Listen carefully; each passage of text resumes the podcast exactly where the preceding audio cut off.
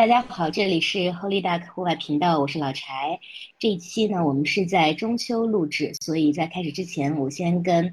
我们收音机前的朋友们和我们的嘉宾 Patrick 说一声啊，中秋节快乐！Patrick，你现在在哪里？我现在在老家，在南通。对。哦哦，原来你是南通人。对对对对，我爸爸是南通人，然后我妈是常州人。OK，原来是江南的，来自江南。对对对对对对对，Patrick。OK，那我们这一期的内容呢，其实是跟啊 Patrick 这个人有关，也跟他所从事的工作，就是户外的纪录片和广告拍摄有关，也跟这两年大火的钓鱼运动有关。但在钓鱼里面，可能 Patrick 更加熟悉的是，呃，有一些自己喜欢的一些分类吧。我们具体的是。部分再聊到，所以在开始之前，我先跟大家介绍一下我是怎么认识 Patrick。我们应该是，嗯，办工作的场合是由我们共同的好朋友大董介绍认识的。那我第一次看到 Patrick 的介绍，他的项目的介绍和他的呃小红书的主页的时候，我觉得哇哦，这个人好像也还蛮特别的，因为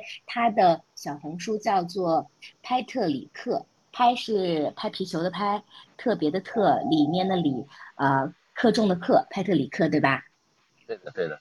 对对对，然后他小红书主页上你会看到非常高质量的图文内容，无论这个内容是在讲我刚刚提到的户外拍摄技巧，还是说钓鱼的种种以及他日常的生活，他的整个拍摄的色调是非常漂亮，就是你一看你就知道是经过专业的人士，并且用可能会比较贵的设备拍出来的，所以我觉得这个人很有趣，而且他这两年一直在。啊，学习和体会这个露营和钓鱼的部分，所以我们今天邀请 Patrick 来啊参加我们的这个节目。那呃，因为我对 Patrick 的了解也仅限于此，那也请 Patrick 跟大家做个自我介绍吧。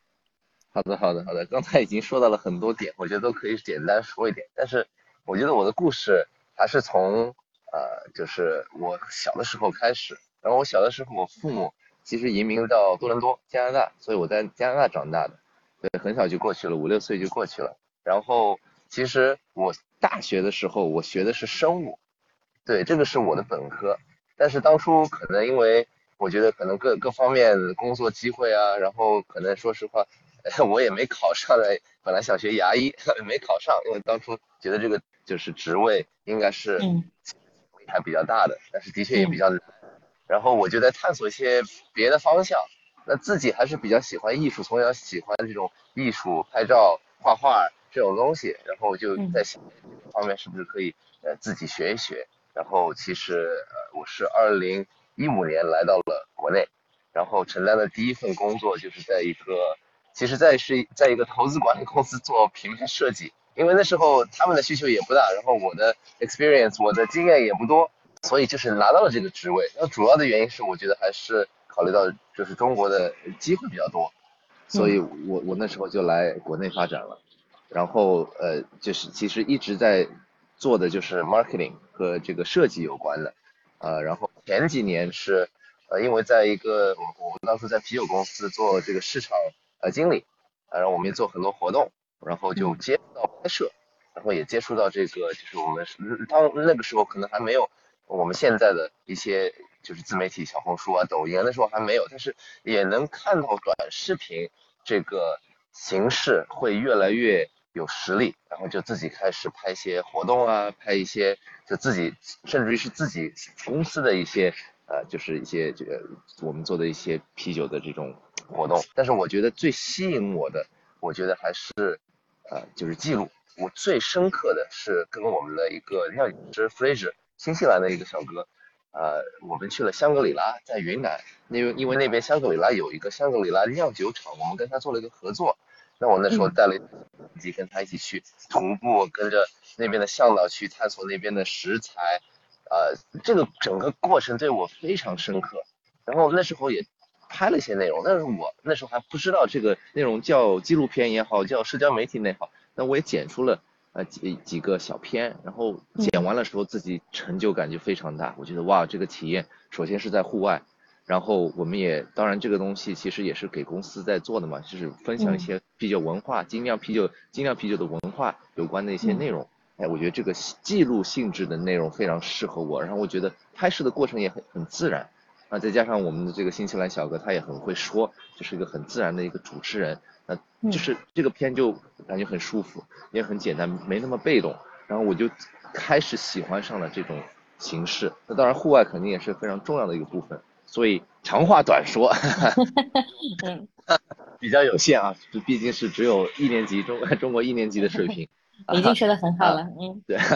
到现在就是我觉得哎有这个生物的背景呃然后再加上自己比较喜欢户外的项目呃呃再加上我觉得纪录片我觉得肯定是现在在追求的一个形式呃之一啊呃我觉得现在落地到现在就是开始拍一些不管是商业的 commercial 的或者是自己的 personal 的我觉得都往这种记录性呃的内容呃有这个偏向了对所以大概就是这样子一个。故事对个人的现在的一个状况，对，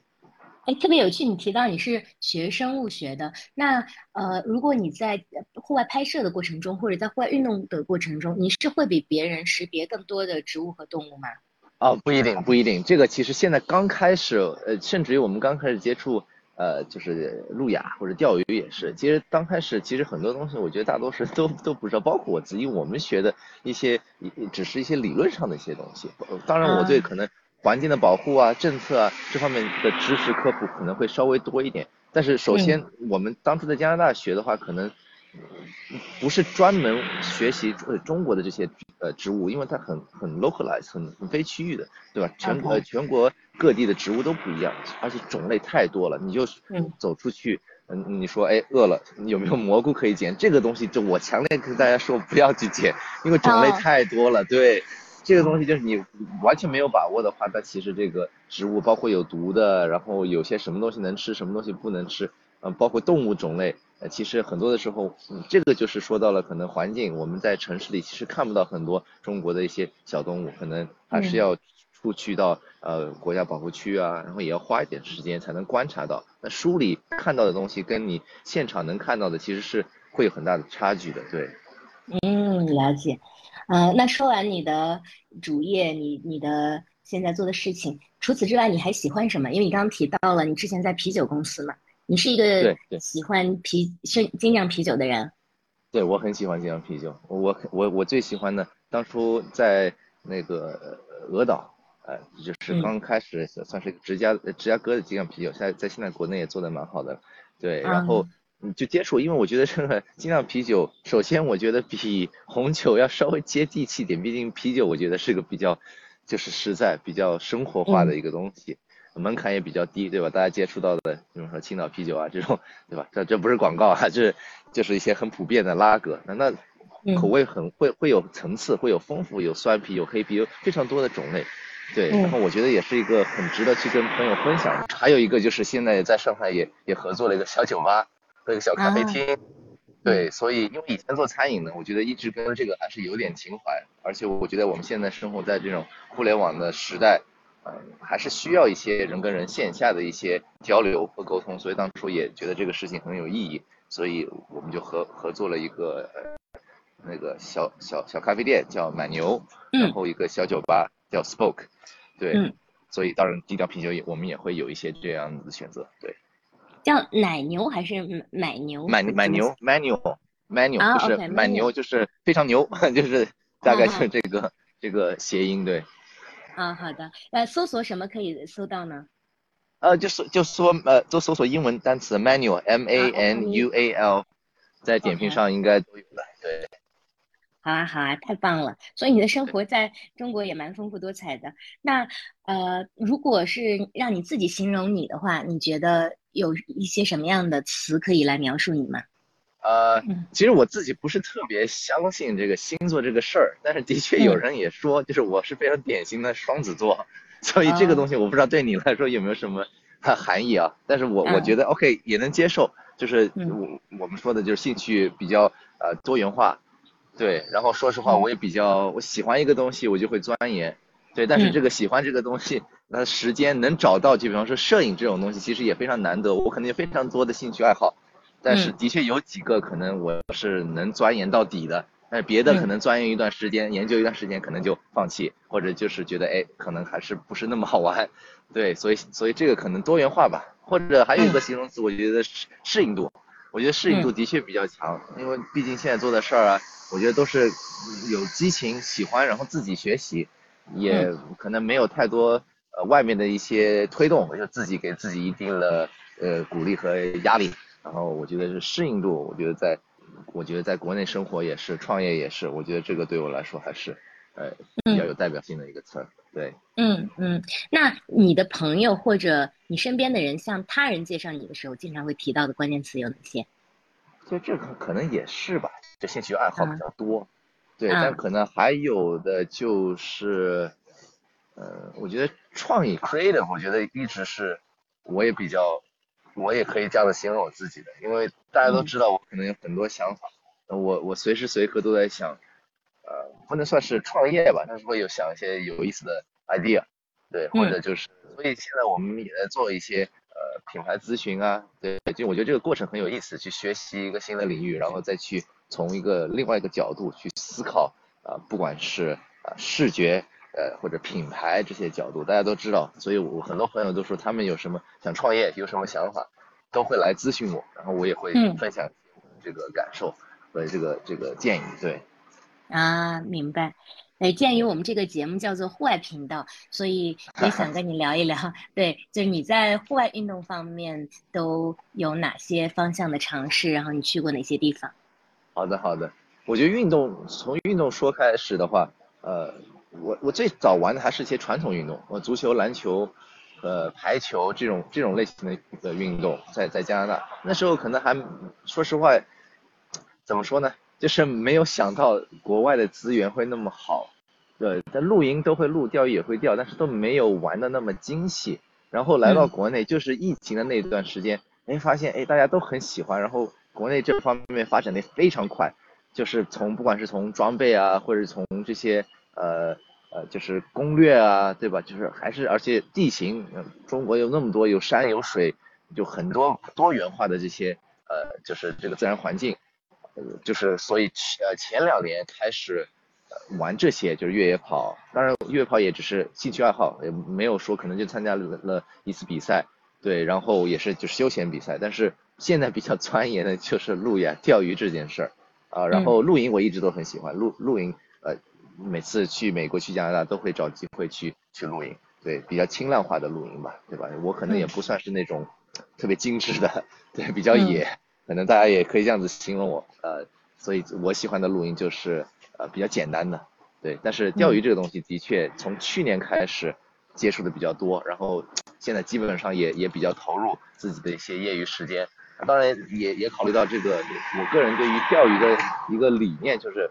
呃，我觉得它是一个综合的体验，我觉得要融入到整体的户外的一个体验当中。就是我觉得纯钓鱼，我可能对这个也不是特别感兴趣。但是我觉得，哎，徒徒步、探探探探点，啊，再加上嗯学习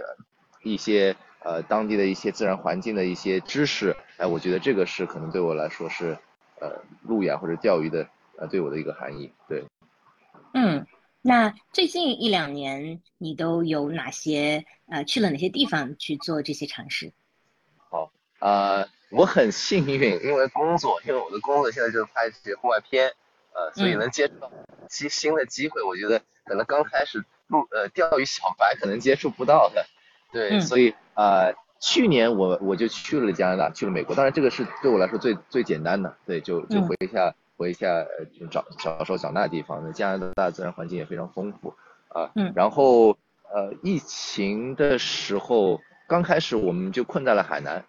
嗯，呃，就是比较严重的时候啊，所以那个时候开始的，所以也是那个时候身边有很多朋友玩这个呃路亚，然后我就说实话入了入了这个坑，然后就在海南热热带也也也资源比较丰富，就天天都能钓一些呃罗非啊这种就就热带热热带呃鱼种，然后今年的确是最丰富的呃，今年呃有有几个三个吧，有三个目的地，我觉得还是比较值得说的，一个就是日本。呃，这个是跟呃我太太，我们就当初也是旅游嘛，对吧？我们想说，哎，现在比较喜欢这个呃路亚，这个钓鱼，那那也看看日本北海道有没有什么好的地方。然后跟了一个朋友，也是网友，当初是网友，现在也是成为了好朋友阿杜，呃，他他可能经验比较丰富，他邀请我们说，哎，你们如果正好也在日本的话，我们可以去北海道去去钓鳟鱼，去溪溪流，就是在小溪里面去探钓。哎，这个就当初对我来说印象也比较呃是一个比较独特的体验嘛，因为首先在日本很多东西都非常精致啊，当然自然环境保护的也非常丰富，而且北海道其实大家都是一般来说冬天去滑雪，啊，也没想到那边在夏天也非常漂亮，呃，温度非常适。然后鱼也很漂亮，那边有一些呃比较独特的鱼种，呃有一个叫仙女尊，呃可能在国内可能有些地方也有，但是那个是在啊日本是算是一个 local 哈 一个本地的鱼种，所以也在解锁一些新的鱼种过程中去去探索。当然日本吃的喝的其实也都很好啊，所以我强烈推荐大家就是旅游的时候也可以把这个钓鱼作为一个项目。之一，嗯，啊，就会会让你的行程非常丰富。然后我们也在富士山前面钓钓鲈鱼，啊，也是一些，就是当然这些内容都都在小红书上分享，因为我觉得这个就是，呃，我觉得社交媒体对我来说角色就是去分享这些有意思的一些信息或者地点也好，啊，然后也打破大家对于一些地方啊或者对于钓鱼的一些理念，对，所以日本是一个，然后第二个我觉得是最独特的就是冰岛。这个也是跟嗯。阿杜去的，然后他们想去，然后呃本来他们的就是每一年都会有个大项目，然后他说哎要不要去我们一起去合作拍一个小片，然后顺带我们我个人也可以去去感受一下那边的这个呃钓鱼的一个方式，也就是他就是飞营，他们就是专属专注这个飞营的这个项目，呃我可以简单说一下，就是因为信息量比较多，呃就飞营就是去用。啊，模拟幼虫就是模拟小虫子，可能小苍蝇也好，小蚊子也好，本地的一些幼虫啊，有的是在水里面的，就比方说蜻蜓的幼虫是在水里面的，那可能这是一种形式。有些是浮在水面上的，可能就是落在水面的，啊，模拟落在水面上的一些小虫啊，然后呃抛竿抛这个饵的方式就是呃用线的重量，因为它饵非常轻，要不然的话你没有重量的话抛不出去，它是用竿和线的呃抛射的一种呃手法。啊，线是有重量的，然后能拍出到一定的距离，但是它最后呈现的一个状态的确是非常自然的，因为这个虫落在水面上就是跟着水流自然的流动，呃，去吸引这个鱼，它鱼会觉得这个东西非常逼真，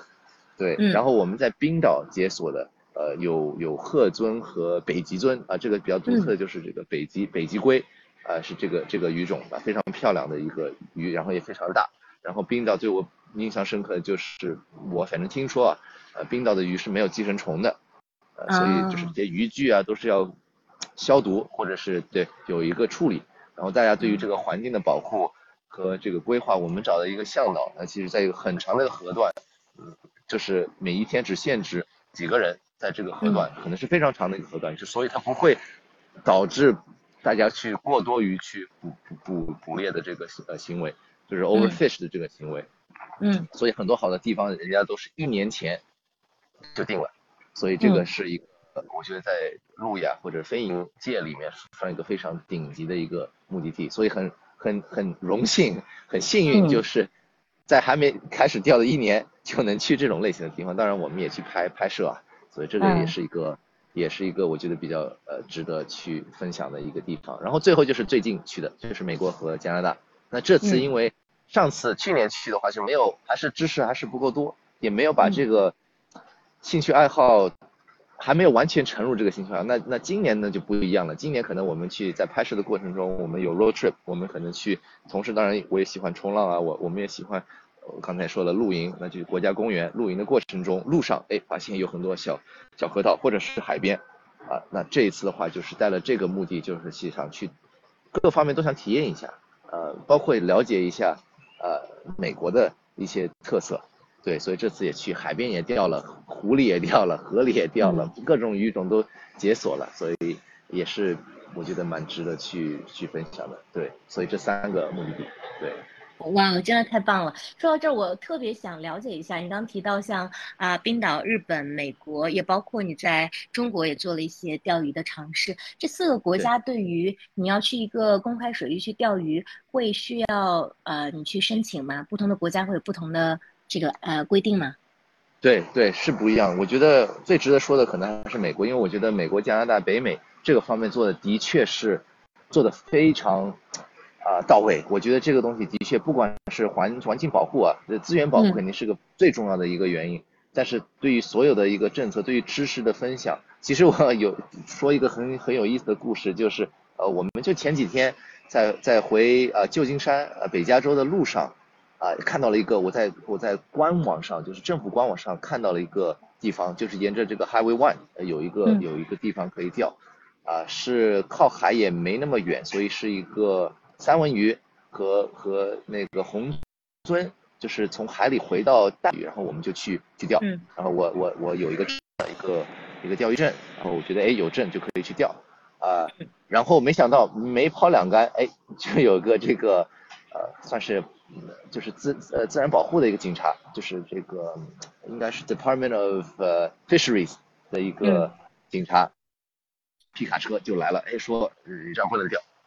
啊，然后就就，然后我就很好奇嘛，就问他，其实他还好，这态度都还好。首先也是因为我没钓到，如果钓的话，那估计可能要罚款了。那他当时就说有几些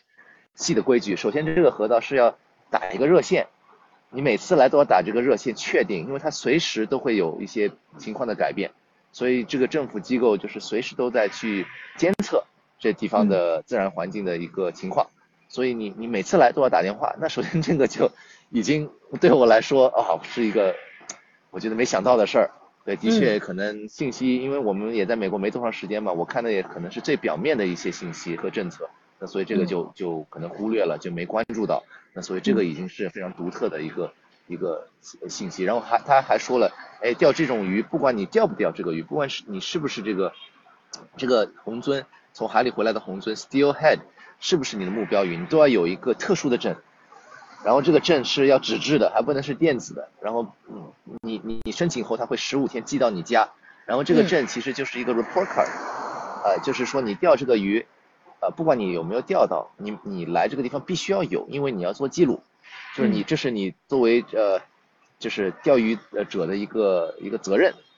就是你要去记录啊情况。你钓上的话，你可能要去量尺寸啊，你可能要去分享哪里钓到的，是不是呃公的母的。有没有呃有没有产卵或者是这些情况，你可能都要有一些这个方面的知识，然后记录下来，然后再把这个 report card 发给发给那个政府机构。哎，我我没有，那就不能钓。对，所以这个又是一个非常严格，但是我觉得也很合理的一个一个政策啊。最后的可能就是对于饵的用途，他说，哎，你这儿只能有单钩，还不能有倒刺，呃，就倒刺就是防止这个鱼脱钩嘛，对吧？就是嗯，合规的情况下用肯定还是有帮助。你你能钓上鱼的，但是它这个地方就不能有倒刺，还是只能用一个钩，所以而且不能用，只能用呃人工饵，就不能能用一些呃活饵，哦，就是这个规矩就也非常多，然后就 及时被警察就科普了一下，然后我觉得这个体验，我觉得也非常有意思嘛，对吧？虽然我也不是说呃恶意的想说怎么样，但是的确这个就是美国的和北美的一个很很非常大的一个区别，我觉得跟国内。啊，当然，的确，呃，很多人也问我，就是说，呃，为什么美国管的那么严？呃，首先，这个钓鱼作为娱乐项目，呃，在美国有很长久的历史，它可能是两百两百年之前就已经进入一个，就是钓鱼是作为一个娱乐项目。嗯。对，就不是不只是说捕鱼，呃，就是要要把这个鱼带回家喂喂你的家庭了。对，可能就很早之前就有有这个规划，包括打猎，所以这个就是当初。很早很早，就是国家公园的系统里面就有这就开始有这种政策，为了保护这个资源，啊，当然也是有可能很有很多跟生物有关的原因啊，就是就就比方说我们捕的很多的钓的很多的鱼都是最顶级的，你你捕捕捕多了，可能下面几呃层次的一些鱼种就会繁殖的太快，所以有很多生物有关的这个这个原因，啊，还有就是当然就是也是维护，就是你买这个证，这个证的钱也不也不贵，可能是二十几刀。啊，十五天的这个证，他最后还是回到这个政府机构，然后这个钱还是用于，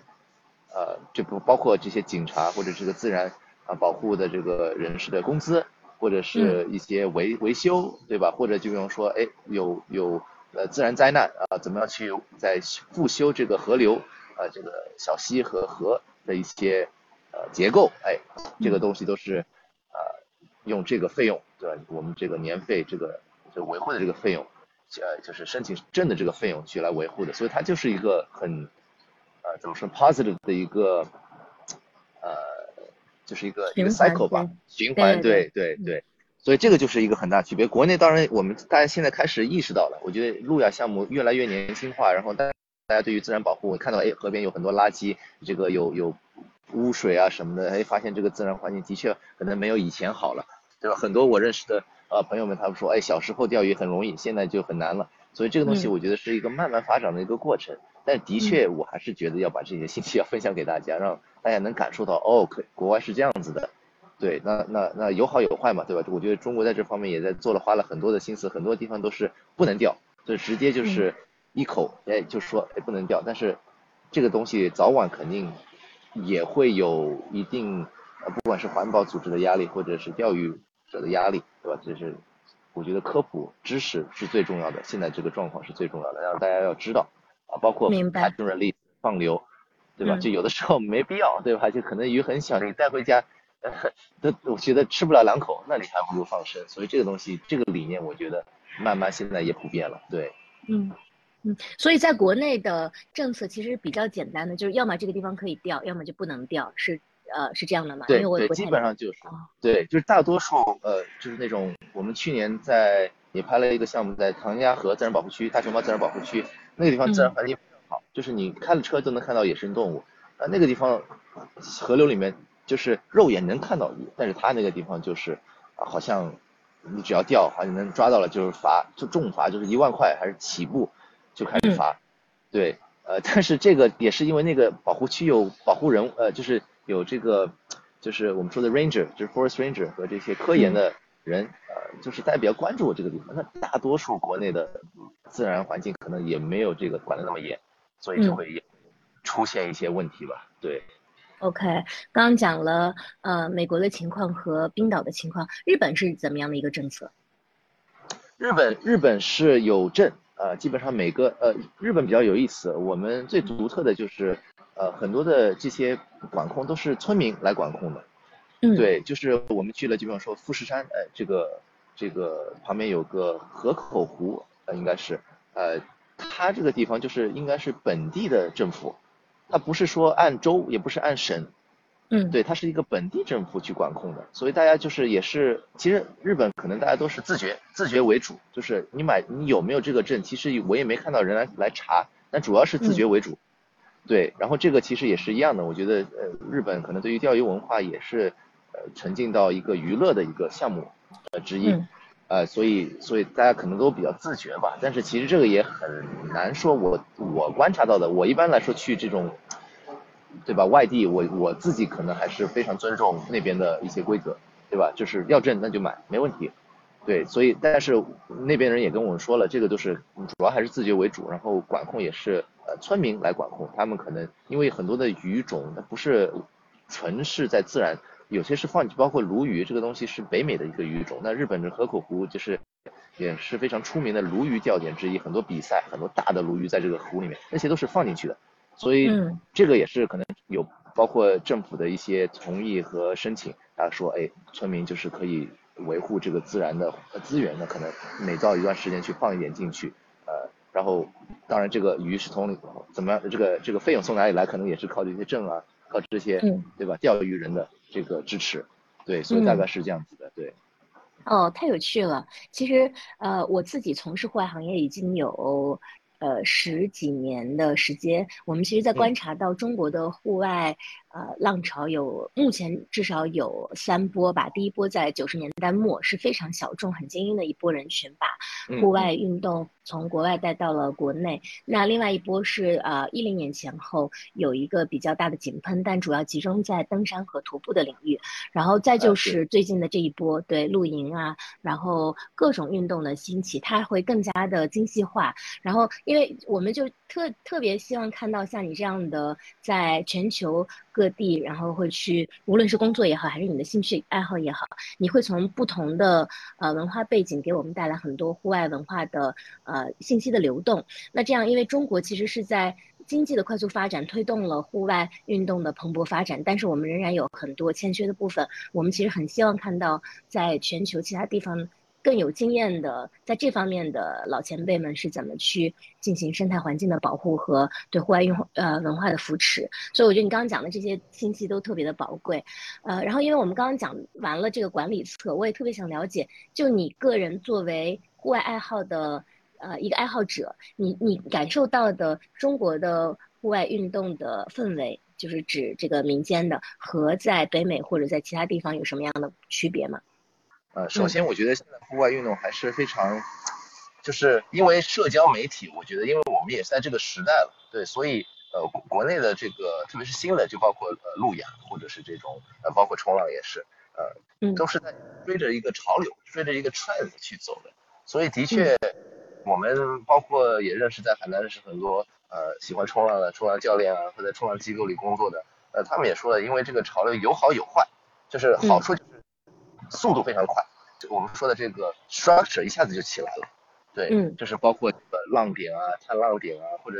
钓鱼也是嘛，我们发现忽然今年冒出来很多，就比方说呃能钓鱼的地方啊，露营的呃这个营地也好，或者是就是专门钓鱼的一些鱼塘也好，就忽然这个东西非常快，那首先也是因为因为有钱赚。对吧？大家我们在大城市里面的确在，如果在上海的话，其实没有什么地方能钓到鱼的，就是野河里是非常难的，而且钓上钓到的鱼种可能都嗯没那么多，呃，但是你去鱼塘，哎，可以钓到各种热带鱼啊，很大的体型的鱼啊，呃，所以这个就是好处，就是哎，大家关注了，忽然发展就非常快，包括设备，呃，当刚开始其实钓鱼这个东西是有很长久的历史的，呃，但是我们国内接触的可能还是台钓，对吧？就是老老爷爷在。呃，这种鲤鱼啊，这种类型的鱼种，嗯，那那那随着路亚的这个这个发展，因为比较年轻化，而且互动性比较强，设备各方面的就是信息，对吧？大家包括我自己也是，呃，这个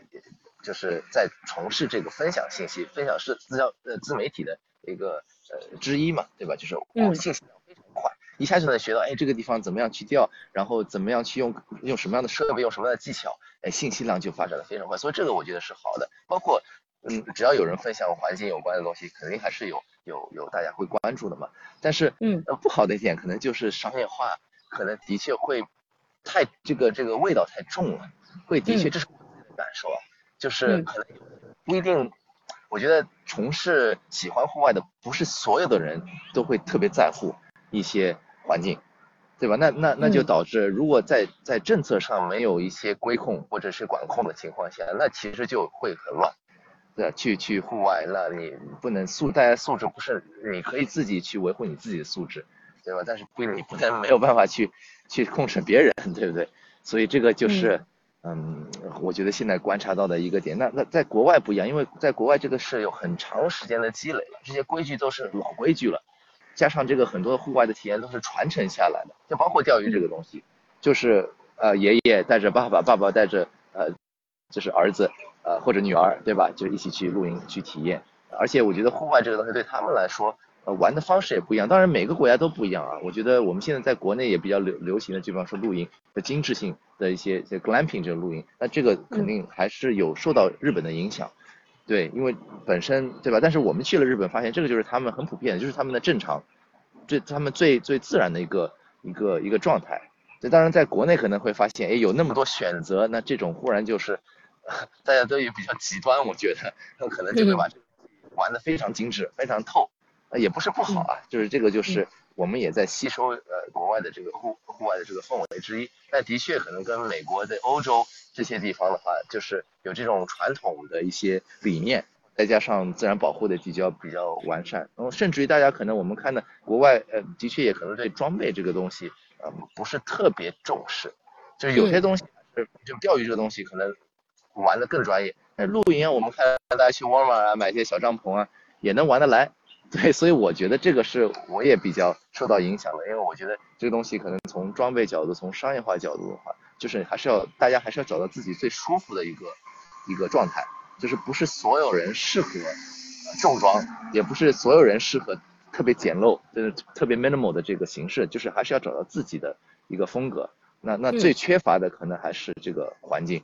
就是嗯国内人比较多，对吧？你可能要开车，呃要开很长时间，特别是在上海啊，那北京啊、杭州啊这些地方有嗯还是氛围非常强的，包括四川也是。因为呃可能开一个小时两个小时就就能到没人的山区啊，不管是露营也好，或者是是钓鱼也好，所以所以这个但大多数大城市的话，的确是很很被动，可能只能说是一个月哎一次。但是现在越来越好了，我您的营地啊，慢慢有很多了，所以大家也可以很轻便的去去去探索，嗯，啊，这个户外的一个体验，对，所以这个可能还是最大的差距。对，我不知道你对这个有没有什么感受，因为我也很好奇，就是你可能在十年前或者在就是你说的这个一零年，大家喜欢徒步的时候，哎，那个时候是什么样的一个一个氛围？对，其实我们看到这两年的发展。跟你的感受一样，就首先还是很高兴的，就因为户外文化一直之前局限在精英圈层或者在相对比较收入高的阶层。那对于大众来说，因为它是一个非常有利好的运动的呃生活方式，所以我们也希望它能够得到普及。但往往这种普及其实伴随着经济和我们现在国情的发展，可能需要说呃。它的开展可能跟国外这种循序渐进的开展是不太一样的，它是一个井喷式的，那必须是有因为这个商业的带动，所以它反向有了这样一个爆发。嗯，其实对于户外的爱好者来说，可能很多人对于这种商业化是稍微有一些嗯不舒服或者排斥的，但是呃，我我们从产业的角度来讲，这可能也是我们国情带来的一个必由之路。那所以可能就是在这个过程里面，对它会随着这个呃发展，再会去沉淀下来一些比较好的东西，然后逐渐把它引导到一个健康的方式吧。所以我觉得这个就是我们现在看到的。那可能我们能做的就是在这个过程里面，怎么样去更多的吸收更好的呃全球的经验，然后再根据我们自己的国情，然后去做一些对它正向推动的事情。所以嗯，这的确也是一个。呃，很有趣的现象。那我们也也就是需要更多像你这样的，就是呃文化的流动者，然后跟我们做更多的分享啊。讲到这个，就可能 更对更产业角度了。其实我还很好奇一个点啊，因为我们这个节目已经录了二十多期，其实钓鱼是第一次聊，很多的户外爱好者其实对钓鱼是非常的陌生的。我也想向你请教一下，对大众来普及的话，钓鱼大概是有哪些分类啊？因为我们刚刚其实提到了啊，路亚呀、飞营啊，但可能我我问了周围的很多人，大家对此都是非常迷茫的，就不知道这代表着什么。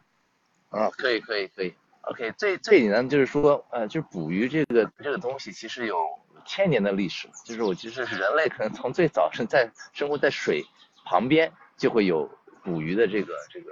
我觉得生活的这个习惯嘛，就为了生存。那所以现在变成这个娱乐项目，我也说了，可能在国外比较早期一点，可能两百三百年之前，哎，发现呃生活条件变好了，哎，钓鱼也很有意思了，那这个成为了一个娱乐项目。那所以在这个基础上，但是其实它的技巧其实都是围绕着捕鱼，就是为了抓到这个鱼，最高效的去抓到这个鱼，呃的的目的。呃，那那那首先就是我们说的最比较传统的就是这种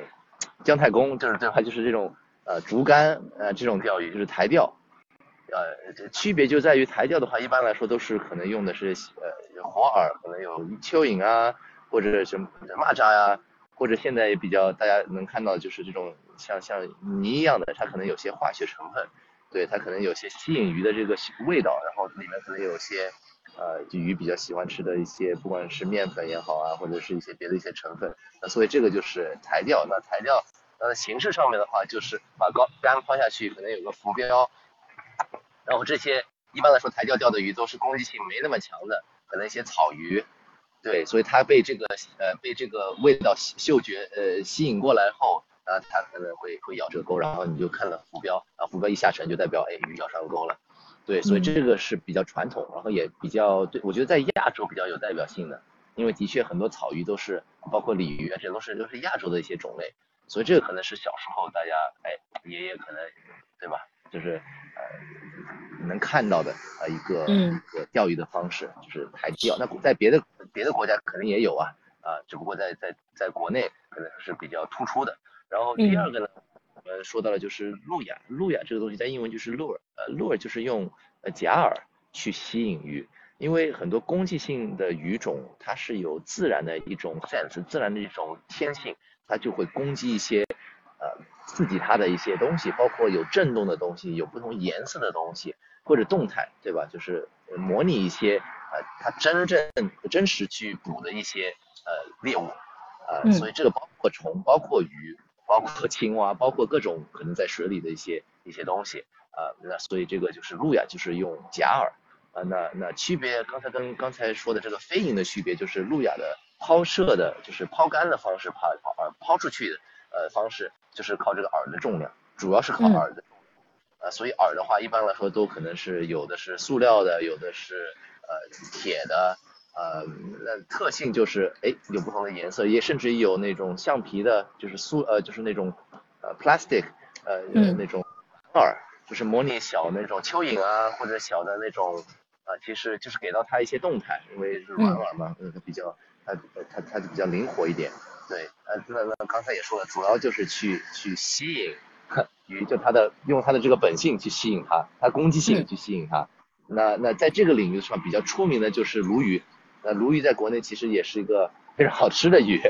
但是在国外，在在在美国当当初他们呃就这个是一个，因为它攻击性特别强，人家很多人就说呃傻鲈傻鲈，就是它什么都吃，只要是动有动态的，呃是当然当然它不一定那么容易啊，因为这这大鱼的话它可能。活的时间长了，它它自己有经验了，对，所以也有也需要技巧，然后也需要哎去探索呃不同的地形，对，你要观察到环境，对，啊，所以这个主要的是呃鲈鱼是一种啊，就是有比赛，在美国有很多大比赛，都是围绕着，在国内现在有也有也马上也开始有这些比赛了，而而且鲈鱼是养殖方面比较容易，因为它呃生活的这个温度啊各方面还是比较包容的。对，所以在国内很多地方都能养，都能养，然后再加上它又是一个呃餐桌上的一个一个美食，所以这这个东西它的它的商业的这个养殖商业的这个呃怎么说呢？这个潜力非常大，所以在国内很早很早就开始养了啊。然后还有一种就是鳟鱼啊，鳟鱼就是你在日本啊，这鳟鱼呃比较敏感，它是一个非常漂亮的鱼，也是攻击非常强，尺寸也非常大的，但它的区别就是它它鱼它是它是需要呃冷水的。呃，它的温度达到太高，可能二十度，水温二十度还是十八度，我忘了啊，不同种类也不不一样。但是到那个时候它就生存不不了了，所以这个就是考虑它的环境，哎，就就对这个鱼种有一定限制。所以你养的话也能养，可能在北京的很多鱼塘或者呃溪流里面有人去放养，呃，因为温度毕竟可能冬天的温度，呃，特别是在山里温度可能还是呃，包括四川也是很多地方也是有放放养进去的，呃。然后，那这种鱼种的话非常漂亮，也非常好吃啊。当然这个就看了，我觉得我建议肯定还是自己做决定嘛，对吧？野的呃比较干净的，那我我觉得 OK 可以。然后包括政策上面，对，就如果可以，你觉得这个是放养进去的，尺寸足够大，问题不大。但是呃池塘里养的，我建议大家可能还是稍微注意一点，对。呃，但是这种就是它可能吃的呃。饵也非常多，呃，就是有有亮片、发光的、旋转的，然后也吃小虫。我们说，所以，对鳟鱼是一个非常好的鱼种，因为路亚也能钓，然后飞蝇也也能钓啊，所以这个是很多人的一个目标鱼之一。包括三文鱼也是，呃，可能鳟鱼可能是三文鱼的一种，但是大家能想象三文鱼肉是红的，然后也体尺寸也非常大，然后也是有的是在海里的。那说到海，其实这三种呃钓法。呃，嗯，台钓、呃，路亚和飞蝇，呃，都可以用在海里，就是有淡水和海海水，这是两个区别。那淡水的鱼一般来说尺寸都会稍微小一点，那海里因为它的生物链从生物角度会比较大，那最顶级的可能就比方说鲨鱼、金枪鱼，最大体型的，啊，小的呢有虾，有有很多，就所以非常丰富，海里的资源还是应该是最丰富的，所以海钓又是一种不一样的体验了。因为你接触到的是咸水，然后可能接触到的有浪啊，有不同结构啊，水的深可能要开船出去啊，啊，因为有些鱼生活在深海啊，所以那也是一个非常有意思。其实可能在海边生活的朋友们，可能有的时候小时候也会出海会去钓，呃，而且的确鱼的尺寸大，然后海鲜毕竟也是也比较好吃，所以啊，也是一个很大的一个产业或者很很大的一个种类之一。剩下的话。我觉得比较有意思的，可能在日本比较流行，也在国内比较，就是微物钓，其实就是台钓，用一个很小的竹竿，然后用很小的钩啊钓一些小的鱼。我家里可能有养的现在鱼，就是这种方法去钓钓过来的。呃，就是我忘了这个鱼种，好像叫波棒还是一个什么鱼，就是也非常漂亮。但小金鱼啊、小鲤鱼啊、小草鱼都能钓得到。然后它就是也是非常，也是我觉得一个独特的体验，因为就是很很很小巧。很可爱，就是那那个竿可能也就一米之内，然后就是钓岸边的小鱼，对，就是这种方式也可以钓小龙虾呀、小虾啊，在这个不同的环境，哎，所以这个也是小朋友，当然大人现在也非常，因为的确很，我觉得钓鱼很重要的就是一个就是它很 relaxing，很舒适，嗯。我钓海鱼的话，就是哦要拉，可能要拉半个小时才把它拉上来。但是这种微物钓就是很放松，哎，喝个精酿啤酒，坐在河边，那那自然环境很很漂亮，吹吹风，我觉得这是一个很很解压。我觉得钓鱼对于很多来说，人来说是很解压的一个呃这个一个过程嘛。然后这个微物钓就是 非常突出这个点，因为就是钓岸边的鱼，很多时候都能看得到。哎哎，就是一个很有意思的一个，也是算是一个不一样的一种钓法。剩下的话，其实可能还有一些，因为我们在我在网上也在搜，可能有些呃本地的一些钓法，那那这个东西也也我也在探索当中，但是主要的可能刚才说的，啊就是这这四种，就大家能接触到的比较比较方便接触到就是这四种，对。啊，明白了，就是台钓、路亚、飞蝇、微物钓，其实是从钓法上来分的，但大家平时讲的什么海钓呀，或者这在池塘，这个是根据地点来分的哈。对对对对，或者这根据环境来分的，但是这些钓法按道理来说，其实都都都能钓上，也看鱼种，主要就是看鱼种。你想你想钓什么样类型的鱼？那自然环境的话，可能就是路呀可能比较方便，因为它的饵多元化，就是有有各种不同的饵。其实用小小飞蝇的饵，其实有办法也能用这个饵的。包括你呃，我们说最传统的，就比如说我抛个浮漂过去，像台钓，我放个蚯蚓啊。嗯，呃，玉米啊，其实我路亚的方式，用这个路亚的设备也是能钓的，所以基本上就是路亚这个形式是是最最同呃就是最 diverse 的，对，就是效率可能会最高。但是你如果熟悉了一个环境，那你肯定是挑最有效的方式嘛，对吧？所以如果台钓是最有效的话，那的确，那也我觉得也是一个也是一个很好的方式，不是说啊只是老爷爷在河边，对吧？但的确有些草鱼它只只吃这一套。那所以你要你要跟随着鱼的这个习俗，就是这个它的它的它的。想法你要跟着他，对对，你要配合他嘛，对吧？要不然他也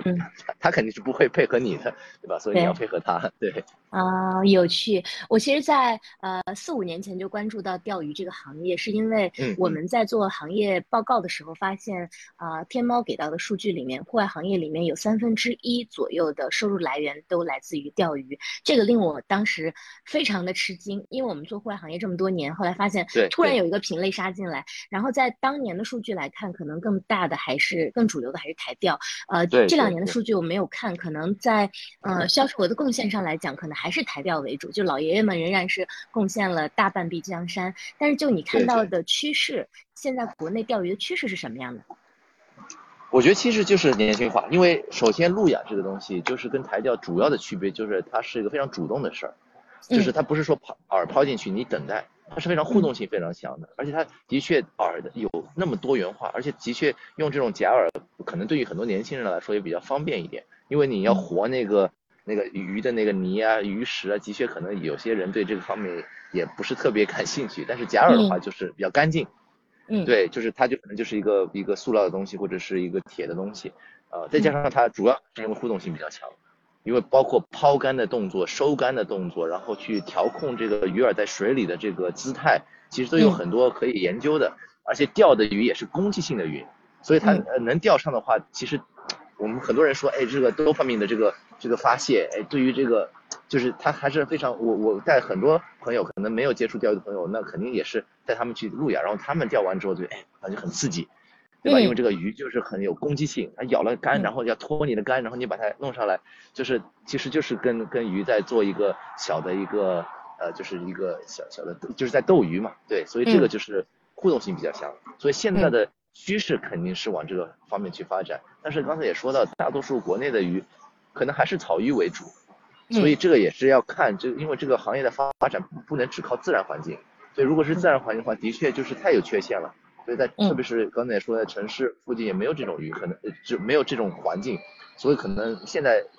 呃有这种实体线下的地方，因为钓鱼毕竟还是个线下的一个东西，对吧？你要不像徒步，你可能找一个山，呃山非常多，对吧？就徒步路线其实也非常多，因为这也发展了很多，我们用那种 A P P，对吧？能搜到很多徒步路线。但钓鱼的确遇到一个一个痛点，就是哎好的地方，你说你分享还是不分享，对吧？因为资源比较有限。对，所以这是一个遇到的一个问题。但是小红书上也也有这种不会成为一个特别大的问题，要不然的确你找到很多人都不愿意去分享的，也合理啊。因为首先你也也想保护这个这个环境，对吧？就刚才说到了，你不能控制别人的素质，呃，对。但是还有一个方面就是，好的地方的钓里你能发现能钓上鱼，但可能有些人，包括我自己也是，对吧？你要 想哎分享给谁，对吧？谁会比较自觉？谁会不会说把一下来抛个网把这个鱼全部给捞掉？对。所以这个就是呃一个痛点之一，但是现在发展，嗯，包括现在自媒体啊，然后包括这个也是变成一个，其实钓鱼可能现在也成为了一个比较时尚的一个运动吧，因为包括可能有些不同的穿搭呀，不同的设备啊，对，然后包括大家接触到这个呃自媒体，接触到这个行业，会发现这个东西也比较年轻化，因为的确是啊，因为在国外就是各个年龄都可以去享受的，不是不是我们说的这种所谓的钓鱼大佬。对吧？嗯，其实这个都是门槛也比较低，女生男生都可以钓，所以这个就是路亚钓鱼这个东西现在年轻化的一个原因之一。对。哦，你刚刚提到的这个痛点，我之前真的从来没有想过，因为钓鱼跟徒步真的不一样。徒步山那么大，你分享给别人其实也没关系。鱼真的是，如果你有一个钓点，有人有非常多人去的话，可能这里就会被破坏掉了。对对。所以。对，所以那假设有人想刚刚入坑钓鱼，呃，如果从相对比较有经验的你来说，会推荐给他们一些什么样的地点呢？是不是其实初期还是去这种商业化的鱼塘啊什么的是比较好？对对，我我的建议啊，就是首先就是因为这个，呃，因为你你这个其实消费的欲望其实非常大的，因为你买饵可能就有很多选择，对，然后然后设备啊各方面，我的建议肯定还是首先跟着朋友，我看了一个。据非常有意思的数据，我不知道这个是不是真实的数据。而在国内好像有十一、十二个人里面有一个人钓鱼，我我真的不知道这个。但是我发现好像身边，嗯，也不一定是男生女生，因为现在都是呃不同年呃不同年龄、不同呃性别的都都都在钓鱼。那我的确好像是很，就跟人家说到了，哎，你也钓鱼，哎，大家可能平时聊不上什么共同话题，才发现很多的人呃都都在钓，呃，所以这个也是我观察到的，就是其实现在有很多人在钓。对，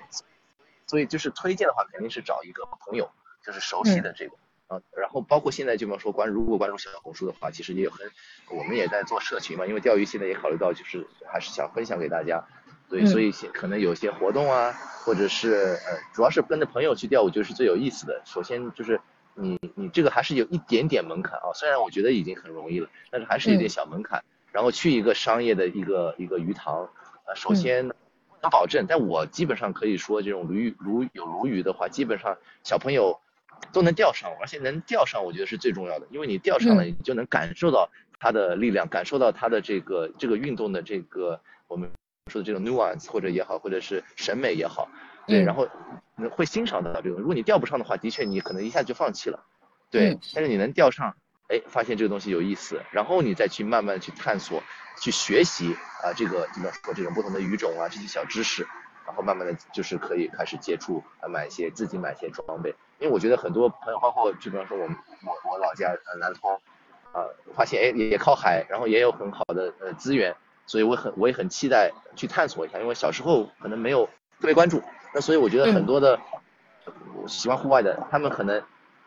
比方说去去探探探亲啊，去看看爷爷奶奶啊，哎，发现自己老家可能资资源可能远远超过很多大城市的呃这个这个资源，所以我觉得这个也是值得大家去去探索的，就是先学习学习基基础知识，然后再看看环境，然后说实话交流多交流交流，其实我也很愿意去呃河旁边湖旁边看看别人在钓，哎你在钓什么鱼，对吧？用什么样的方式？对吧？然后你你你，因为人家毕竟有经验嘛，对吧？你从刚开始从小白开始的话，最多就是先吸收一些这些知识，然后然后的话，这个过程就不会那么啊艰难。因为如果你是什么都不知道的话，去一个地方，那有没有鱼可能都不知道，那你这个过程我是能享受到的，因为因为现在我只要在户外，我觉得都很开心。但是对对于可能刚开始接触呃这种项目的话，可能还是要给他的他们一些动力，对。对，了解。呃，还有一个小问题，我在你小红书上看到你会提到一个词叫探钓，探钓是个什么概念？哦，探钓就是我刚才说的，就是探索新的钓点去探索。哦，对，就是因为现在大家也比也也考虑到，就是自然环境的钓，呃，在在自然的一个钓点野钓是我觉得成就感最大的。嗯，因为你这个探索的过程包括去研究地形、研究呃资源，对吧？然后再研究用什么饵、什么方式，呃，这个对我来说就是像解决一个数学问题一样的，你要找到这个 formula，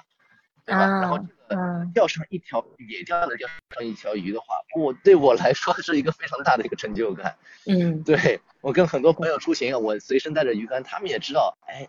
这个地方野生钓上鱼的话，我是非常 激动的。对，因为就感觉好像解我在我解决了一个问题一样的，就是哎，我知道了，我把这所有的这个 a 加 b 加 c 最后等于这个钓上一条鱼，我觉得这个是一个非常有意思的过程。对，因为鱼塘里你知道它有鱼嘛，对吧？你知道它有鱼，你也知道鱼种，对吧？基本上几个方式就是没有那么大的挑战。那野钓挑战其实还是非常大的。其实不管是在国内和国外，因为我们去国外当初可能想法，哎，鱼应该到处都是，也不是这样子的，因为。就是自然环境的话出现，它不是它的密度其实也没那么高的，的确有，而且肯定也有大鱼，但是在国外也要去探索，沿着小堤，而且很多的时候，就比方说我们河流钓鳟鱼，它它不是说一个地方有很多，可能走那么一百米可能有一条，你随着这个河流，你要一直去呃去探索不同的一些结构，哎，有什么树啊，有什么石头啊，你要去想，你一直在思考，所以这个对我来说这个过程。其实很快，这个钓鱼的时间其实对我来说过得非常快，因为你一直是在思考，但是这个思考不是很费力的在思考啊，不是说在电脑前打字那种，对吧？很费脑，它是一个很舒服的一个思考。嗯，对，所以我觉得可能年纪大了，我为什么我觉得这个东西可以一直坚持到呃就是年老，也是因为它就是，首先它是个户外，你还是要走，还是要动，然后再加上哎有些动动脑，对吧？去思考一下这个问题，哎鱼在哪里出现。然后再加上它钓出来成就感也非常大，然后如果能带回家的话，哎，在嗯就是能大家能在呃餐桌上能享受到，哎，这也是一个成就感的部分之一，所以我觉得这个就是也是路亚钓鱼的魅力的一部分，对。啊，听你讲完我也有点明白，人类其实在远古时期就渔猎，那可能这个钓鱼或者说去获得鱼的这个乐趣，呃，何在？你你你讲完之后，我大概也也稍微理解一些了，嗯，对。对，跟你聊完钓鱼的事情，其实还有一个话题，啊，我也很感兴趣。节目开头的时候你也提过，说你现在在做的事情就是你在啊创业，然后在做跟。户外运动相关的纪录片的拍摄，也有一些 commercial 的，包括我看你今年有一支非常非常棒的片子，是给 New Balance 拍的 TVC 他们的电视啊电视广告，对对对，我其实想跟你聊聊，就因为你前面讲了你现在做的这个事情和为什么做这个事情，那创业你到现在是有几年了，然后你有一个什么样的过程？好好好，对，因为我觉得这个东西的确，刚当初来国内可能也没想到这个点。但是可能也是因为自己观察到不同行情，包括这个视频行行情，我觉得首先我做的是一个视频，呃，那时候可能还没有做公司的时候，呃，就是考虑到这个东西，首先我喜欢，而且我觉得在中国，因为其实刚才说到的就是我们说的商业化的这个这个点，就是要我们说哎很多产品呀要做一些宣传片，其实也给到了我机会，所以并不说这个东西对于户外是个不好的，对吧？就有产品肯定也有内容的输出，对，所以这个也是在国内。大家比较重视的，或者品牌方也比较重视的，要产出一些优质的一些内容，或者去分享一些不同的生活方式，我觉得这个是非常好的。所以当当初就给我创造了一个机会，就是一个商机吧。对，就是开始拍视频。但是我在想，哎，对我来说创业肯定，我们做以前也在做品牌，也在做品牌的咨询，所以你不管是做什么样的企业也好，你肯定要要有个卖点，要有一些独特的这 selling point。对，所以当初我想到的就是说，哎，我很喜欢讲故事，很喜欢讲。真人的故事，就是包括运动员，因为我觉得每一个人，不管你是普通人也好，你都有自己独特的故事，而且我觉得你都可以影响到身边的人。呃，有不管你是最顶级的，就是世界冠军也好，或者就是普通喜欢户外或者喜欢运动的人，对吧？就总归来说，还是有很多个人的故事可以分享，而且从商业角度，这东西的确也比较 authentic，我们说的就是真实。嗯，对，因为这不是说写脚本写出来的，对吧？就是你的故事都是。呃，肯定是真实的嘛，对吧？我觉得这个是最有说服力的呃故事的种类之一，所以当初就考虑到，哎，纪录片这个东西能不能作为一个特我的一个特长？然后后面也发现，因为我的身份我是加拿大籍，所以我在国内也需要办签证，对，那所以开公司肯定是。就是一个很正常的一个事儿嘛，对吧？开个公司，自己办签证，然后当然也算创业了嘛，对吧？然后创业的过程中，我觉得这也是一个对自己的一个挑战，所以当初就做做了这个决定，呃，也这样子的话也不会依赖着别人，要不然的话也要要入驻一个别的公司，不管是广告公司也好，或者是是制作公司也好，我觉得我自己还是追求呃自由度，当然这个自由也也会有一些 responsibility，也会有一些对吧？就是你要自觉嘛，对吧？你自己做公司刚开始，特别是这个视频行业。其实没有人去逼你做做任何事情的，没有人去逼你说啊，你今天要剪完这个视频啊，要去拍这个东西啊，很多的过程都是要自己自己靠自己的这个这个能力或者喜爱，所以我觉得你的创业肯定主要我个人推荐的，包括商机是一部分啊，就是好的商机是很重要的，但是自己的 passion 自己的激情是是对我来说是非常重要的，嗯，对，所以这个就是为什么我创呃创造了这个这个现在这个小工作室，但是。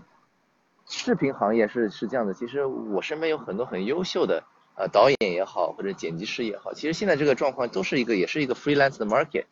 嗯，对，所以资源还是非常，就是你不要觉得你创业是你都是你自己要干，当初我是这样想的啊，那我要拍我要剪，什么都是都自己干，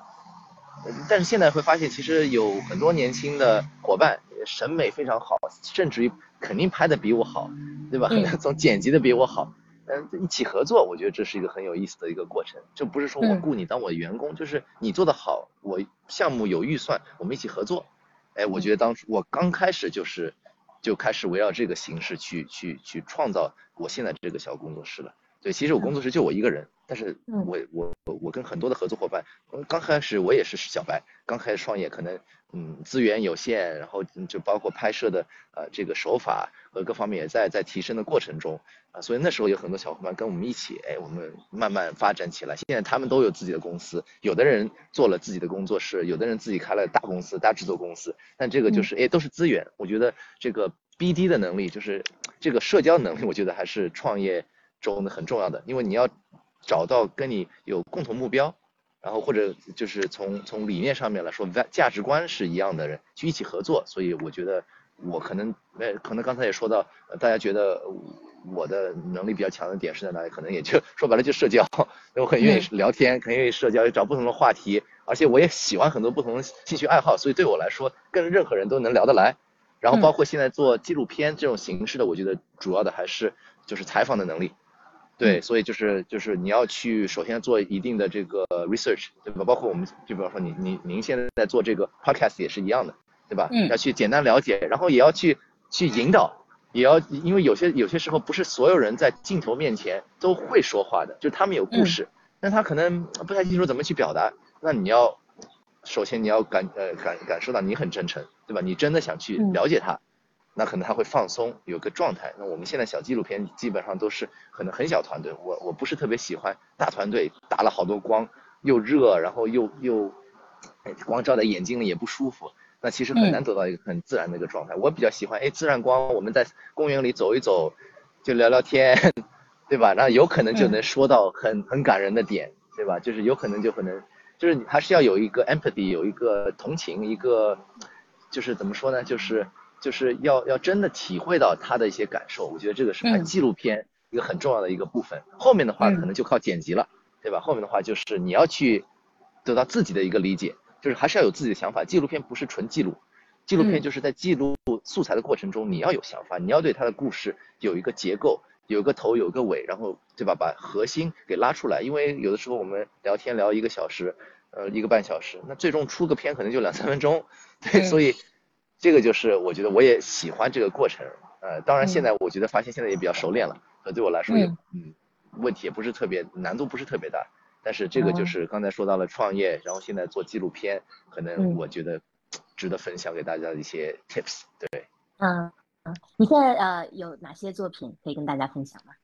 呃，现在的话，我想想看啊。就比较突出的，当初的突出的有个个人的作品，现在也在做，但的确因为是个人作品的话，呃，就是 有点被动，呃，那个就是运动员的一个小故事，一些小故事，其实，在小红书上其实分享了很多，啊，这也是因为我发现很多的时候也不能完全依赖着就是品牌方来说，哎，我们要拍这个人，因为纪录片这个形式可能对于呃广告片啊。可能它的价值的确对于一个品牌来说是没有那么大的，可能社交媒体传播的价值高，但是它不是一个卖货的，不是一个带货的东西。对，而且我也不想让它成为一个特别商业化的一个形式。嗯，当初我们拍摄过程中也认识很多品牌的，呃，就是品牌大使，哎，我觉得他们呃有能力去，而且也有故事去分享啊，有实在的一些运动上户外的一些一些 tips，然后当然自己的故事也很有说服力，所以我就会自己帮他们拍，也不是说帮他们吧，其实也是为了我自己的一个一个内容的一个规划，去拍一些两三分钟的非常短的迷你纪录片。对，所以这个就是现在拍了很多，包括冲浪、钓鱼。那个阿杜也是因为，哎，我小小红书上看到他，觉得他很有很有故事，哎，我就联系他，然后我就约了跟他在海南去钓鱼，然后过程当中我就把我相机带上了，然后我也问了他几个问题，拍了一些，比如我拍了一些素材，就剪了一个小片。所以我觉得这个在在拍这个小呃小纪录片的过程中，也让我认识了很多人，然后也也很因为纪录片我要要问他故事嘛，因为他的。要要要了解他嘛，对吧？所以我觉得这也是对我来说也很有意思的一个点，就是又可以算社交，但是又可以出一个作品。嗯，对，所以现在就是这也是我现在其实说白了有一段时间没有更新了，但是积累了有两三篇，一个是一个做 bushcraft 的一个女生，在上海也有个营地，因为 bushcraft 也是很有意思嘛，就是用斧头自己搭房子啊，对，所以这个这个片我还在剪，所以这个就是这种类型的啊，但是我们拍了骑行。也拍了，基本上所有的户外运动好像都拍过，反正就是很多。但现在缺乏的还有一些话题，我也在追随。如果你有推荐的人士，也可以介绍给我，因为这样的话，我现在可能觉得越野跑啊，或者是一些极限运动啊，啊，我觉得还有有空间去去去再拍一些，做一些分享。对，包括钓鱼这个东西，其实也有很多，因为现在自己也想去做一些分享，所以自己也会出镜，所以也在做一些节目。我们去日本也在去，去完日本，去完冰岛，有些小节目。是也不算是综艺吧，但是算是一些呃，可能稍微长一点的一些内容啊，可能拍的手法各方面也稍微精致一点，所以这个也在剪辑的过程中。所以就分两个，一个就是我刚才说的运动的呃运动人的故事，然后还有一个就是自己的就是钓鱼之旅，就每次去一个什么地方，但是拍一些小 vlog 也好，或者是纪录片也好，这个就是现在呃就持续会持续性一直在做的。那别的商业片的话。呃，这个就是 balance 那个的确也也蛮好，因为那个时候正是正好是在跑步也是在火的这个时候，对吧？现在跑团啊，现在也非常非常流行，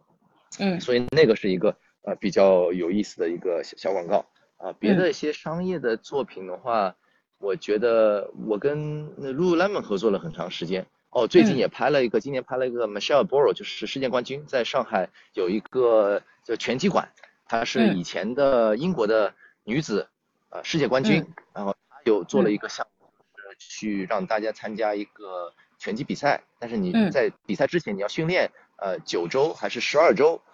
然后就是一个非常激烈的，就是把普通人塑造成一个勇士的一个训练，你只能这样子形容了。对，所以这个就是跟品牌方一起合作的，啊，就是这个项目是 Lululemon 赞助的，然后故事呃品牌大使也是他们的，但是也认识了很长时间了，跟他们合作很长时间了，所以这个来说就是。对我来说是又是一个项目，然后又能出一个很好的作品，然后也自己发挥一下自己的这个强项，所以这种类型我觉得还是就是合作会比较比较比较舒服，对。对，就我看完你现在的拍摄和你现在整个事业的规划，我还蛮羡慕的。你其实有两条线，一条是比较偏商业的，比如说跟一些你比较尊重的品牌去有一些合作。那另外一条其实是你自己很喜欢的，啊，自发性的去拍摄一些运动的人和他们的运动。我还在你的小红书上总结了一下你拍过的运动，真的非常多。对，我给你念一下：有瑜伽、舞蹈、美式橄榄球、钓鱼、篮球、骑行、越野跑、BMX、跑酷、冲浪、拳击、巴西柔术、雪地速降，就是。对对，就可能我还没有把它呃这个总结完善，就就我觉得你在拍各种各样的运动，这也是你刚刚提到，如果你的这个 studio 有一个 selling point 的话，point 的话，我觉得这个运动主题可能是一个非常明确的一个方向，因为你对这些运动好像都有一些呃了解，所以啊拍起来也会比较的。啊，深入，所以这个如果大家感兴趣的话，可以去 Patrick 的呃小红书主页上可以去看到。所以我我其实很好奇，想问问你，就作为呃都是比如说纪录片也好，广告片也好的拍摄，运动或者户外的摄影和其他主题的摄影相比，有一些什么样的特点？哦，对，这个其实我也我也在我的小内容里面也说过。首先，我觉得户外这个拍摄，我觉得最重要的就是要喜欢户外。因为的确，你不在棚里拍，你会暴晒，然后也各种虫啊、蚊虫啊，然后你要很早起来，要爬这个山，高海拔，或者在一个些一些比较极限的一个环境里，就你要喜欢这个。所以我觉得就是户外领域，不管是拍广告片也好，或者是是纪录片也好，特别是纪录片嘛，因为纪录片一般来说拍摄时间会稍微长一点，对，嗯，然后所以而且也不能说我肯定尽量不摆拍嘛，对吧？嗯，对，就是有些场景肯定是越自然越好，所以这个就是一个很重要的点，就是你要喜欢户外。然后还有一个的话，就是从拍摄的形式角度，就是你可能没有那么多人，对吧？就是因为这种户外拍摄，呃，人员会比较有限，因为的确去的地方也比较远，嗯，不管是人人员的成本也好，或者是就是能带的设备也好，其实你也是在解决一个问题，对，所以你怎么就是有的时候你不能带大的灯光团队，带的收音团，你很多时候都要自己去做，对，或者就是你要考虑考虑到大家的能力。对，当然我也认识很多喜欢户外的摄影师也好，或者是对吧，就是拍摄人士也好，所以大家都还是蛮享受这个过程的。包括很多向导啊，对，就是这个东西都要有一定的，包括安全保护也是一个很重要的一部分。因为你在记录这个过程中，你是要负责任的，对吧？如果你要求大家有做一个动作的话，如果这个动作安不安全，那你你要对这个动，你要对这个运动要了解，就包括越野跑，对吧？什么样的动作是专业的，什么样的动作是安全的？所以为什么我我我觉得我拍那个就是人物的系列，就是了解这种不同运动，首先我自己在科普，对吧？那那我觉得在不管是对我自己的一个负责任，还是对品牌方对于这些运动员一个负责任，我觉得这都非常非常重要的。然后还有一个点就是你学习了这个运动，你就知道什么样的动作感觉专业，嗯，感觉是真实，对吧？就有些动作你跳起来怎么样，这个动作不一定真实。我觉得这个东西我我是非常强烈反对的。就是我们要拍，那我们就拍真实一点。能力如果有限的话，我们就在你能力的范围内做这些动作，不会说要求哎就很很对吧？我网上看到了一个参考，你必须要做出来。有些人不一定能做出来，也不一定安全。包括就比方说，我我去年也学习了一个这个户外野外急救的一个这个课程，因为的确我我也遇到一些小的情况，虽然不是说就是不是说生命有危机。但是的确有，你在户外，你可能我自己都被蚊这红蚂蚁咬过，直接去卫生医院去打那个针。我自己都知道，在户外会有一些不可控的元素，对吧？大自然这个东西就是你你是没办法控制它的，对吧？忽然下大雨打雷，或者是你在海边有大浪，对吧？我觉得这个还是非常重要，就是你如果要去户外拍摄，还是对于安全，我觉得是最重要的一个点，自己要有一定的呃知识。呃，或者就是要更专业的人士，就是你要花这个成本去请向导，去专业的向导去带着你，千万不要觉得自己这个能力能满足这个要求，因为这个环境是不可控的。对，所以这个就是户外拍摄的一些特殊点。剩下的话，可能就是对于拍摄，我自然自己也比较喜欢用自然光，对吧？就日落啊、日出啊，这个都是都是比较柔和的光。所以从技巧角度的话，怎么样去把握自然光，是户外拍摄最重要的一个部分。对，所以这个就是也也现在也在学习的过程中，对，也还没完全研究出来，但是最起码你能看到我拍的基本上很多的户外片都是自然光，对你，所以到了最后，哎，调色可能有一定的帮助，但其实我自己调色也就调还原到一个可能稍微有些个性化的色调，但是还是还原到自然的一个色调，就是看到当初看到什么尽量还原到，对，所以就是其实后后期也不会花那么多时间。所以我觉得这个方面可能对于户外拍摄的话，大家想如果想在在户外拍一些小短片啊也好，我觉得现其实现在大家很多网上的资源也很多了，我也在 B 站上学习，在 YouTube 上油管上学习，基本上我学习拍摄的一些技巧都是网上学习到的，所以这些资源大家都也可以看看。那我我有机会的话也也会分享给大家的，对。哇，太棒了！我特别有共鸣的是你关于啊户外运动拍摄的这个理念，因为我之前一直在啊很多。呃，在大公司去做户外品牌的 marketing，也帮一些品牌做。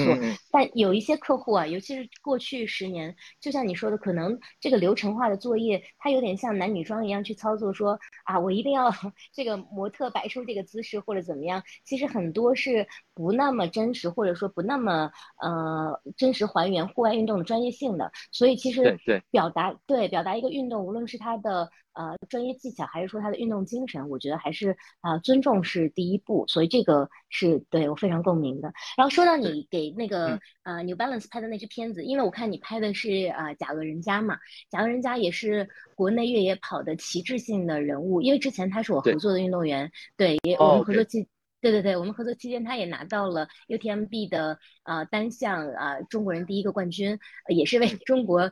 人这个扬眉吐气吧。就是我觉得我觉得他特别棒。你在拍摄他的时候，你会觉得像这种啊可以拿到世界级冠军的呃运动员身上会有一些什么样的特质吗？或者这次拍摄有什么有趣的故事？嗯，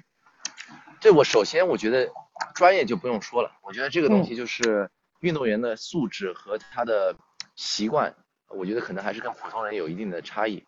对。那我觉得跟很多运动员其实，呃，假如人家其实他也不是一个特别擅长表达的，我个人觉得啊，因为当然我们也拍的是一个广告，也不是拍一个采访，就他就专注的这个运动，他他就是说，他就是 live 这个这个运动，他就就是就对于这个这个运动，他就是生活在这个运动当中，所以也能感受到其实大家有有压力，对，能感受到其实。这种这种东西，我我觉得对他来说，不管是现在追求马拉松也好，或者是越野跑也好，我觉得其实压力还是还是非常大的。包括我我们今年也刚拍了那个男篮，我们也拍了男篮，也是一个商业拍摄。就是我觉得大家非常年轻，但是也也也受到很大的压力。但这也不是说不好啊，我觉得就是这他们的责任嘛，就是要拿到好成绩。对，然后但是的确就是我觉得，假如人家他个人的话，就是还是比较开朗，因为他。从小在应该是在青海长大的，对对，所以所以他就是从小就接触到这个户外，就是户外对他来说就是很普很普通的一个东西，对，就我我我觉得这个东西也是考虑到大家的这个背景和环境，呃，有一定的肯定对现在的发展有一定的连接嘛，对，所以当初也跟他简单的聊一聊，呃，就是就比方说他以前的那种生活啊，或者怎么怎么，我们也在探索一些故事嘛，一些故事的点，所以也也知道他以前就就是就在山里，对吧？然后。把这个东西有一肯定也要有一定的激情，再加上要有一定的天赋，对吧？就是这东西拼在一起，哎，就是就是顶级的运动员啊。哦，包括去年我们也也拍了谷爱凌，对，在在在美国拍了一些简单的内容，那那时候也是一个商业合作，然后其实也跟谷爱凌的妈妈聊了天，对，就是就是从小的培养，他的理念可能跟很多传统的呃就是教育的思维肯定有点不一样。就是还是让他去去发挥自己喜欢，然后然后喜欢的东西，然后也有给足够的空间让他去，其实就是探索一些 creativity。我觉得可能这个也是呃运动员跟运动员之间的区别，就有些运动，特别是这种自由自由式滑雪啊，或者这种滑板啊，都是需要创新的，就是这个东西不能是归属于一个特别严格的一个系统。对，有些运动就是要，特别是越野跑这个东西，其实它也没有说像一百米一样的，就是它有各种路线，要有一定的，要一定的呃创创新和创意的这种思维。我觉得这个也是很多运动，包括冲浪也是，呃，就这种就是包括，其实我觉得钓鱼也是一种这种思维嘛，对吧？因为你接触到自然越亲密，那你就是越要我们说的呃这个刚才也说的，呃我我我自己的一个个性之一就是这个。呃，适应度，对吧？你要适应它，嗯，我觉得这个是非常重要，因为每个地方的浪都不一样，每个地方的水都不一样，对吧？每个地方的山都不一样，嗯，所以这个就是我觉得在户外运动里，我能看到很多这个这个运动员有的这种特征，对，嗯嗯，太棒了。如果说运动员的成就感来自于一次一次的成绩，我想问问 Patrick，你做这个创业，你的成就感来自于哪里？哦，我的成就感就是认识这些人，去了解这个运动。这个对我来说，如果能跟他们当朋友，能跟他们学习到一些啊，不管是专业的技巧也好，或者他们的故事，因为我觉得这个能得到这个启发，我是一直在追求这种启发。对我一直想，就是也当然也想吸收，可能以后面的目的就是通过自己的作品能去启发到别人。但是在这个过程中，肯定是要吸收很多信息的。所以这个是我我比较有成就感的，就是每次了解到一个行业，对于这个行业有一定的了解，可以最起码现在就钓鱼这个东西，我也不是特别专业，但是我觉得最起码，哎，你我们可以分享，你有什么问题，最起码我在我的能力内，我可以分享给你。然后你对于有一个运动或者有一个项目有了新的知识和感知，甚至于能改变你自己的一点呃户外的一些一些行为也好。对吧？会对于这个自然环境的了解也好，我觉得这个是最有成就感的。对，嗯啊，太棒了！啊，今天跟 Patrick 聊的真特别愉快，既聊了钓鱼，又聊了 创业的故事，各种运动。然后，呃，节目的最后呢，我我有四个呃 Holy Duck 的经典问题，快问快答，呃，问问你哈。就是第一个问题是，过去几年，尤其是我们遭遇了疫情，然后可能你又创业等等。这在这几年时间里面，呃，你对世界的变化有没有一些什么剧烈的？呃，对世界的认识有没有一些剧烈的变化？我肯那肯定有啊。首先，我觉得大家还是要出去，多去户外，因为我们在困在疫情的时候就没有这种机会，或者是其实在疫情之后就创造了很多这种机会。我觉得就是人还是离不开户外的，就不管你是有些人的，当然看你的接受度嘛，对吧？有的人可能说是户外散步，对吧？那个东西。运动和户外这个东西肯定是我觉得必备的，对于你身体健康，我觉得是非常重要。但是对于健康这个理念，包括疫情啊，对吧？发现哎自己的免疫力啊降低啊，或者是对于自己的身体，对吧？你你如果是维持一个非常健康的一个身体状况，或者甚至于健康的精神上 mental 的一个状态，我觉得都是重要。那我觉得户外的项目和运动，最起码在这个过程中，你可以把它，有些人会把它当做一个工作，对吧？我们在这个行内可能这就是一个工作，但对于很多人来说，它就是一个一个一个解压的一个一个过程，或者解压的一个方式。我觉得现其实现在大家在大城里压力都很大，对，如如果能找到一个能短时间内解压，包括钓鱼也是，我觉得这个是是非常重要的。因为我觉得，我觉得不能被压力，呃，控不能让人压力控制你的生活吧，是这样的，对吧？大家都有压力，大家都有自己的目标，然后我觉得，反正户外最起码你走走路、徒徒步、游游泳，其实有那么多的方式，就肯定能找到自己自己喜欢的，或者自己有激情能投入的，对吧？然后一旦找到的话，我觉得我建议大家就是钻研研究，然后然后也不用。对吧？刚开始不用投入太多装备，对吧？很多运动是不需要装备的，对吧？你徒徒步其实也不需要太多东西，对。嗯。所以这个就是我觉得现对于现在，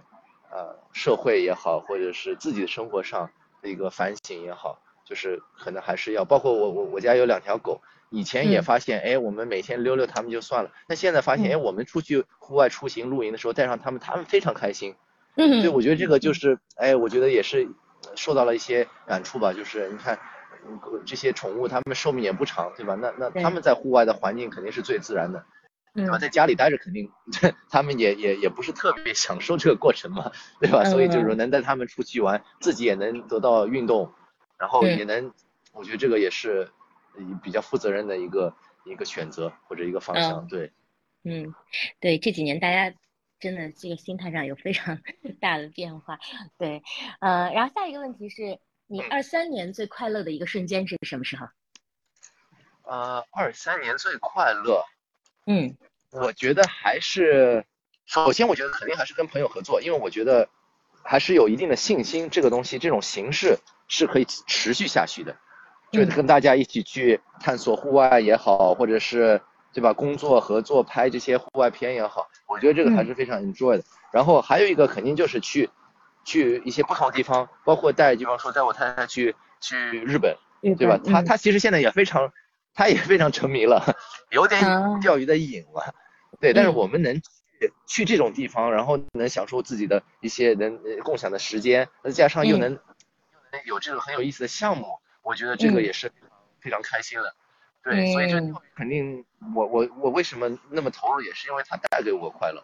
对，然后它带给我这个探索户外的一个机会，嗯，对，所以所以这个二三年，因为的确这些行程也蛮顶蛮顶级的，我自己觉得比较比较顶级，觉得还蛮还蛮还蛮幸运的，能去这些地方，那所以后面就是想怎么样维持这个状态嘛，对吧？啊，对我看你。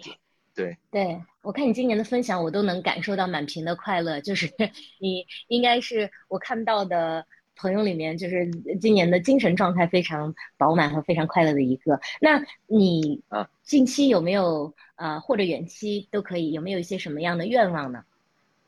哦，愿望现在就是说，那那既然都冰岛这些地方都去过，那肯定也要探索一些别的地方，而且还还有那么多国家都没去过，包括南美、非洲这些地方，那些都没去过。我觉得现在就是，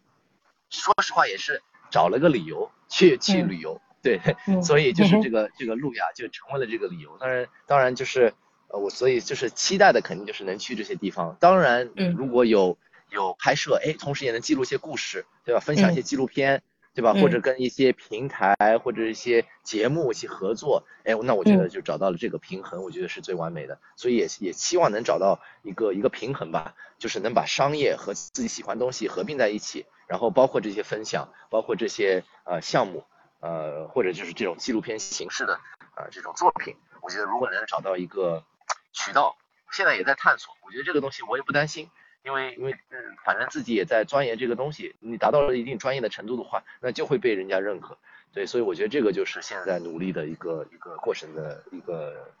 就是在这个过程当中。嗯，对，听我们节目的听众也有很多行业的从业者，因为我之前是作为品牌方嘛，我们其实有时候很很难找到一个专业的呃摄影团队或者一个呃创意的人，所以如果有听众呃刚好你的品牌有这方面的诉求，其实可以在 Patrick 的小红书主页上看看，也或者给这期节目留言，可以联系到 Patrick。如果尤其是一些纪录片的拍摄或者一些商业广告的拍摄，嗯。然后最后一个问题，假设你只能推荐一个运动和一个旅行目的地给大家的话，你推荐什么运动和什么地点？哦，一个，因为每个目的地都不一样，因为有些每个地方它都有一些特色。但如果是，我觉得综合一下的去思考这个问题啊，首先我觉得考虑到观众，因为大家观众还是在可能是在大陆，对吧？那那。方便肯定是一个一个部分，因为去一个地方去太极限极限的地方的话，那成本也高啊，或者是有一定的风险。那我现在个人比较喜欢的，说实话，我还是蛮喜欢日本的。